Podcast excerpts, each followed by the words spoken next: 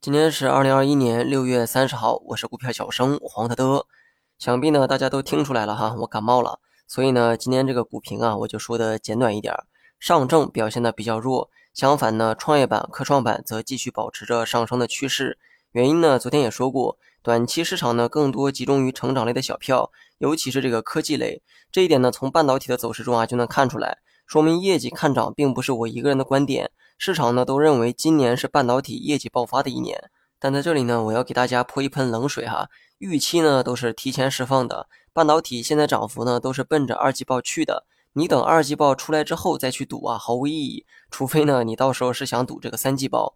很多人在半导体上的这个利润啊已经很高了，估计呢这些人拿着也烫手。虽然赚钱呢同样也饱受煎熬，这部分人呢你大可以减仓兑现一部分，比如说减掉三分之一、四分之一。把一部分利润呢拿在手里啊，就安稳多了。不要去猜这个价格的最高点，相信我，你的水平啊根本做不到。就像我说半导体便宜的时候，也没人敢买一样。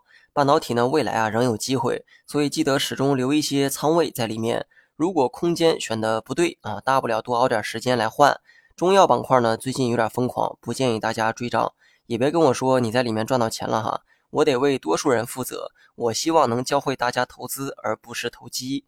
最后呢，说一下大盘观点呢，跟昨天一样，未来几天呢，预期震荡，可能会涨两天就跌，跌两天就涨，所以呢，可以啊继续持仓，但尽量呢不要超过五成仓。另外呢，多关注成长类型的科技股，选股啊，它也得看市场。很明显，近期主板呢走的比较弱，但创业板和科创板啊则比较强。从概率上来讲，你也该知道怎么做了。